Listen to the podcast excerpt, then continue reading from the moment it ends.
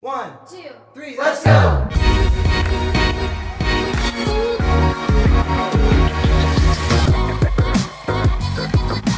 ¿Qué hay, señores? ¿Cómo están? Bienvenidos a No Lo Haga Compa. ¿Qué ha habido? ¿Cómo están? Bienvenidos, ahora sí, bienvenidos a su segunda temporada de su podcast favorito, No lo haga compa, con Arturo Garza. Que primero que nada una disculpa, porque ya había, habíamos quedado con ustedes de, regresar el 17, pero por cuestiones de logística, más bien por cuestiones de que a mí no me gusta nada, eh, pues tuvimos que regresar hasta una semana después. Y es que ya había grabado el episodio dos veces, pero no me gustaba cómo quedaba y en fin, ahora, ahora tenemos dos cámaras, la gente que está en streaming en, en Spotify no sabe, pero tenemos dos cámaras y bueno, pues es más, son más factores los cuales hay que revisar, pero bueno, muy contentos de regresar y por cierto, aparte de anunciarles que ya estamos de regreso, eh, anunciarles también que ya logramos que este podcast esté patrocinado por las personas de Anchor, esto es más para las personas de Spotify, pero bueno, ahora que que estamos en YouTube, también vale la pena hacer el anuncio. Y bueno, ahora sí. Y bueno, el día de hoy les vengo a contar de un grupo que, pese a quien le pese, cambió la forma de hacer música en México en los 80s. Un grupo que son parte ya de la realeza del rock en español y que en la actualidad siguen siendo muy relevantes. Un grupo que supo fusionar toda nuestra esencia, toda nuestra mexicanidad con la música que se hacía en otras partes del mundo y que con una canción marcaron a más de una generación y sentaron las bases para que muchos de los músicos actuales sigan tocando. Hoy les vengo a contar que quiero orbitar planetas hasta ver uno vacío, que quiero irme a vivir, pero que sea contigo. Hoy hay mucho que platicar, hoy les voy a contar del grupo Caifanes y de su canción Bien. Fíjense que cuando empecé a hacer la investigación de este episodio me acordé de que era increíble que cada fin de semana, cuando se podía salir en Monterrey, en el estado, por lo menos una canción en vivo de esta banda de Caifanes se escuchaba en algún bar, ¿no? Y estoy seguro que no solamente pasaba en Nuevo León, sino en todo México. Y esto hablando un poco de la relevancia que tiene Caifanes en la música y en la actualidad. Es más, estoy seguro que todos lo sabemos, aunque sea una canción de Caifanes, y el que te diga lo contrario no es tu amigo y salte de esa relación tóxica, amiga, date cuenta. Pero eso lo que les digo, estoy hablando un poquito de la relevancia, de la importancia que tiene Caifanes para la, para la música en, en español y para el rock en, en tu idioma. Y bueno, Caifanes es una banda mexicana de rock en español que estuvo activa del 86 al 96 se fueron y regresaron en forma de fichas en el 2011 y siguen activos hasta la actualidad. La banda empezó como un cuarteto conformado por Saúl Hernández, Alfonso André, Sabu, el mejor bajista de México, Romo, y Diego Herrera, figuras importantísimas en la música en español, lanzando el 28 de agosto del 88 su álbum debut Caifanes. Y nada más para que se den un quemón, los sencillos de este primer álbum fueron La Nera Tomasa, la cual de por sí es una joyita por sí sola, valga la redundancia, Mátenme porque me muero, que también es otro clásico, y la canción de viento.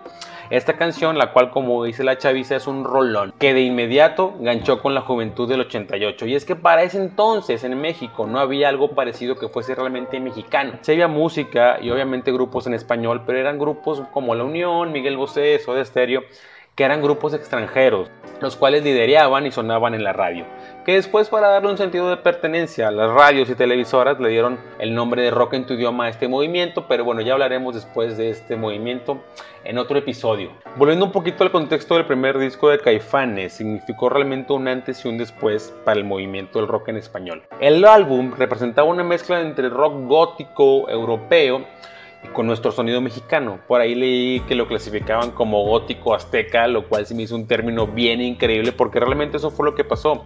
Tropicalizaron todo lo que pasaba fuera de México y lo adaptaron con nuestra esencia. Y es que gracias a Caifanes y a este disco, las disqueras locales empezaban a querer y a ponerle atención a los artistas mexicanos y a firmarlos para grabar materiales de estudio. Fueron ellos una punta de lanza muy importante, muy fuerte para muchas cosas y para muchos artistas que, como les digo, siguen siendo relevantes en la actualidad. Yéndonos un poquito más para atrás, antes del 85, el rock mexicano o la escena del rock estaba realmente en silencio, la escena musical estaba desaparecida. Y es que debido a los acontecimientos de Tlatelolco en el 68 y al festival Avándaro en el 71, el gobierno mexicano, tras estos hechos, decidió prohibir las presentaciones de, de rock en México. Entonces imagínense que era como una pandemia como un COVID, pero pues sin COVID y entonces pues nada más te mataban el alma porque pues los chavos, pues la gente joven pues no tenía como lugares de, esparcimiento. Y entonces fue que poco a poco en estos llamados hoyos funky surge esta escena nueva como de grupos caifanes y de poco a poco empiezan a tener este, a cobrar eh, popularidad y llegan a, a, las disqueras y posteriormente a las radios. Entonces imagínate que tú estás en tu casa tan triste y tan sola, como diría Molotov, sin nada que hacer y de pronto le cambias a la radio y escuchas un Mátenme porque me muero con, ritmos muy de cumbia en la batería, pero con unos sintes muy muy oscuros, muy clavados y obviamente te volaba la cabeza y querías saber más al respecto de quién era esta banda y qué estaba pasando, ¿no? Además de que el look que manejaba la banda en aquellos tiempos era muy darky, muy a la Robert Smith, ¿no? Estos pelos que dato curioso, cuenta Sabo Romo, el bajista de la, banda, que cuando les tocaba ir a la disquera para hablar de cuestiones de giras o de fechas o lo, de, lo que fuera, pues la gente de la disquera los trataba de travestis, de locos, de payasos, inclusive hasta de homosexuales, porque aparentemente en los 80s vestirse de esa manera pues era de, de homosexuales porque pues México mágico, ¿no? Pero bueno, son otros temas. Es bien interesante si nos metemos un poquito más a analizar el ADN de este primer disco, el cual les digo suena increíble, fue producido por el Cachorro López, el cual es otro crack de la producción en español, por así decirlo, por darle un, un sentido.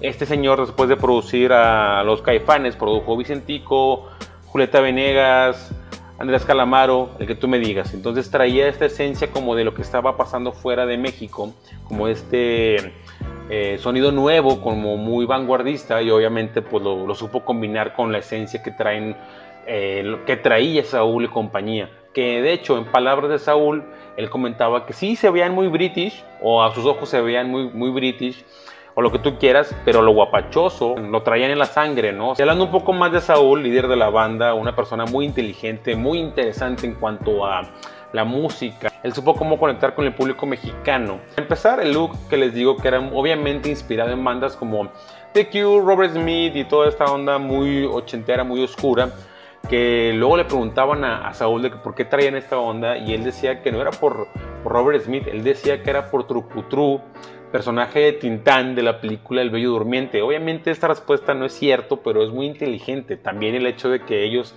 abrieran los conciertos con la negra Tomasa y de que Saúl se refiriera al público como con la palabra raza, obviamente generaba toda una conexión y todo este como universo de caifanes que iba más allá de la música. Sin duda una persona muy inteligente que supo, como les digo, conectar con las, con las personas de una manera eh, muy interesante. Además de que esto habla de como mexicanos somos un pueblo mestizo, que si bien escuchamos a los Beatles, también entramos a los Panchos. Y vuelvo lo mismo, esto habla de que a veces este whitezicanismo que nos representa a los mexicanos pues no tiene sentido, ¿no? Hablando un poquito más de la canción Viento y analizándola un poco más a fondo, sin duda creo yo que tiene una de las mejores frases en la música mexicana, la música en español, una de las mejores frases para abrir una canción, creo, creo que es de las, eh, las formas más icónicas que, que existen, y es que la frase con la que abre es, préstame tu peine y peíname el alma desenrédame fuera de este mundo. La verdad, les digo, de nueva cuenta, no existiría Zoé con sus vías lácteas, enjambres con sus tristes soledades, divisiones minúsculas, con Préstame tu piel, Café Tacuba, Fobia, en sí, que tú me digas, sin duda, tomaron inspiración de grupos como Caipanes y de toda esta tendencia que estaba antes que ellos, ¿no? Que por cierto, cuenta la leyenda de esta frase de Préstame tu peine y peíname el alma, que se encontraba Saúl y compañía echando taco, cuando de pronto entra una pareja de 70 años a, los ojos de, Saúl, que se les quedaba viendo todo el tiempo, ¿no? Saúl pensaba que eventualmente el hombre de la pareja se iba a levantar a, golpearlo, sin embargo, cuando se levanta la persona, el señor, se levanta con un, con un papel en la mano, se acerca a Saúl y le dice, quiero felicitarlos por tener los huevos para salir con esta facha a la calle. Y le entrega el, el pedazo de papel. Se va la pareja, Saúl abre, el papel y dice, préstame tu peine y peíname el alma. Obviamente no creo que sea cierto esta ah, historia que cuenta Saúl, sin embargo creo que le da un toque bien mágico a toda esta canción y crea toda una leyenda alrededor de, pues de la experiencia. La canción habla sobre escapar de esta realidad a un nuevo mundo, lejos de los problemas y con la mejor compañía que es la persona que se ama implorándole a las fuerzas mayores que nos concedan estar en ese momento perfecto y eterno, ¿no? Que Esto me hace reflexionar y me pone a, y me recordó otra canción la cual también tiene mucho peso sobre el imaginario mexicano, una canción que yo la conozco por José Alfredo Jiménez, pero igual ustedes la conocen por Luis Miguel, es la canción de Si nos dejan, la cual tiene la misma intención, al final es pedirle a alguien más, a alguien más grande que nosotros, que nos permite estar con esta persona en este momento de felicidad eterna, ¿no? Lo cual es bien interesante porque al final creo que puede ser rockero, puede ser bolero, puede ser popero, puede ser salsero y los temas se repiten siempre, ¿no? Pero bueno, eso es muy interesante eh, hablando un poquito más de, de la música y lo que realmente como personas buscamos, ¿no? Además de esto, es la única rola del disco donde la guitarra lleva toda la melodía, la cual lo hace bien interesante y que de verdad transmite esa sensación, ese deseo de quedarse ahí junto a alguien, junto a la persona que uno quiere. Es una guitarra muy a lo de Cure, que empieza punteando una atmósfera muy interesante, muy oscura y de pronto se convierte en un pop rock muy serio, digo, sin perder sobriedad. Y bueno, después entra Saúl cantando esta frase increíble, una metáfora del amor y la muerte, y bueno, hasta llegar al coro, lo cual está lleno de sentimientos, todo el cual sin duda es un clásico instantáneo, no solo de Caifanes, sino del rock en español. Volviendo a hablar un poco más de Saúl y de su poesía, sin duda, como les comento, es bastante oscura, mostraba diferentes tintes que iban desde lo sentimental, un poquito a lo onírico, pasaba por lo surreal, manejaba una lírica por ahí decían que medio maldita, donde se veía reflejado el barrio. Cierta obsesión con la muerte y esto es debido a que Saúl experimentó la muerte de su madre a muy temprana edad y bueno, esto queda muy de la mano con toda nuestra idiosincrasia mexicana, hablando del culto a la muerte y bueno, le otorgó un sello muy particular a la banda en cuanto no solamente a su música, sino también a sus letras. Su mérito es bien grande, se hicieron de un nombre en la historia del rock en español, generándose un estatus de culto entre los seguidores. Me atrevería a decir que son hasta nuestros Rolling Stones mexicanos, digo, obviamente guardando las obvias proporciones. Son de esas bandas que la raza se pelea por los datos exactos, ¿no? De que si en esta canción tocó Cerati, que si la rivalidad con Maná era cierta, que si Markovich tocaba mejor que el vampiro, que por cierto, Markovich toca mejor que el vampiro, pese a quien le pese, cualquier día de la semana. Pero bueno, son de esas bandas que cuando se van este, y cuando regresan son relevancia. Hablando, les digo, de la importancia que tienen como grupo, como artistas en, en México. Eh, tan es así que siempre que se van, la gente tiene que ir a verlos porque no sabemos cuánto tiempo nos queda de, con ellos, ¿no? Les digo, son nuestros Rolling Stones mexicanos, pero bueno.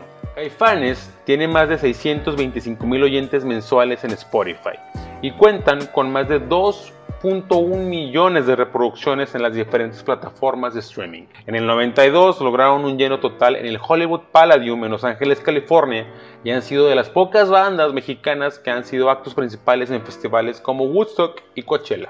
En el 94 abrieron el concierto de Rolling Stones en la Ciudad de México y han tocado junto a leyendas como Morrissey y Gustavo Cerati.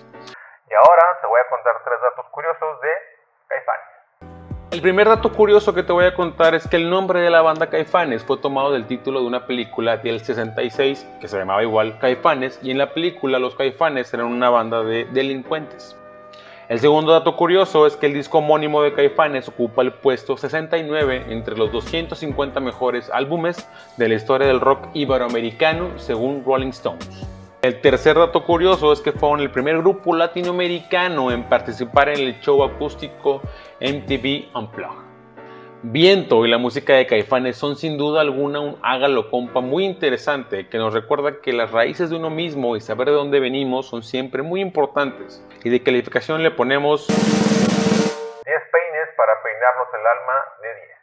A más de 30 años del surgimiento de Caifanes, se han convertido ya en parte de la banda sonora de millones de personas que han amado y sufrido con sus letras.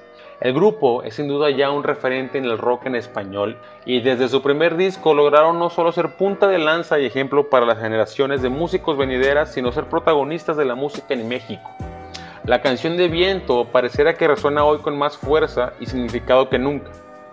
En estos tiempos donde cada vez todo es más efímero, y que pareciera que nada tiene sentido, es cuando volteamos al cielo, rogándole a los dioses ocultos que nos amarren al viento y que detengan el tiempo muchos años, que nos peinen el alma y que nunca nos abandonen.